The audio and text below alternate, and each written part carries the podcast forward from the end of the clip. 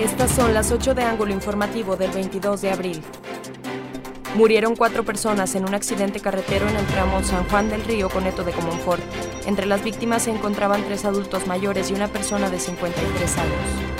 Se han registrado hasta el momento 81.484 homicidios dolosos en México en lo que va del sexenio del presidente Andrés Manuel López Obrador generaliza el gobierno de Estados Unidos en el tema de seguridad. Durango está catalogado como zona de riesgo por ser parte del Triángulo Dorado, aunque realmente sea de las zonas más seguras del país, aclaró el gobernador José Rosa Puro Torres. Ha desertado el 7% de los 20.000 estudiantes registrados en la UGED, reconoció el rector Rubén Solís. Cerca de 40.000 maestros de escuelas públicas y privadas serán vacunados contra COVID-19. Ya se ha entregado el patrón de todo el personal que se desempeña en actividades dentro de la docencia, explicó José Luis Otogami, subsecretario de Servicios Educativos.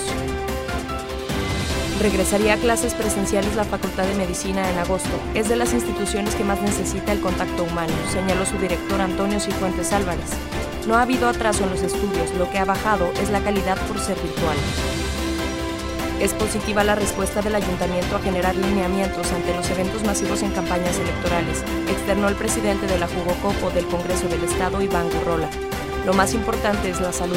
No queremos regresar a un semáforo rojo. Hay mucho que hacer. Hay muchas causas que ustedes viven. Hay muchos motivos por los cuales hay que luchar.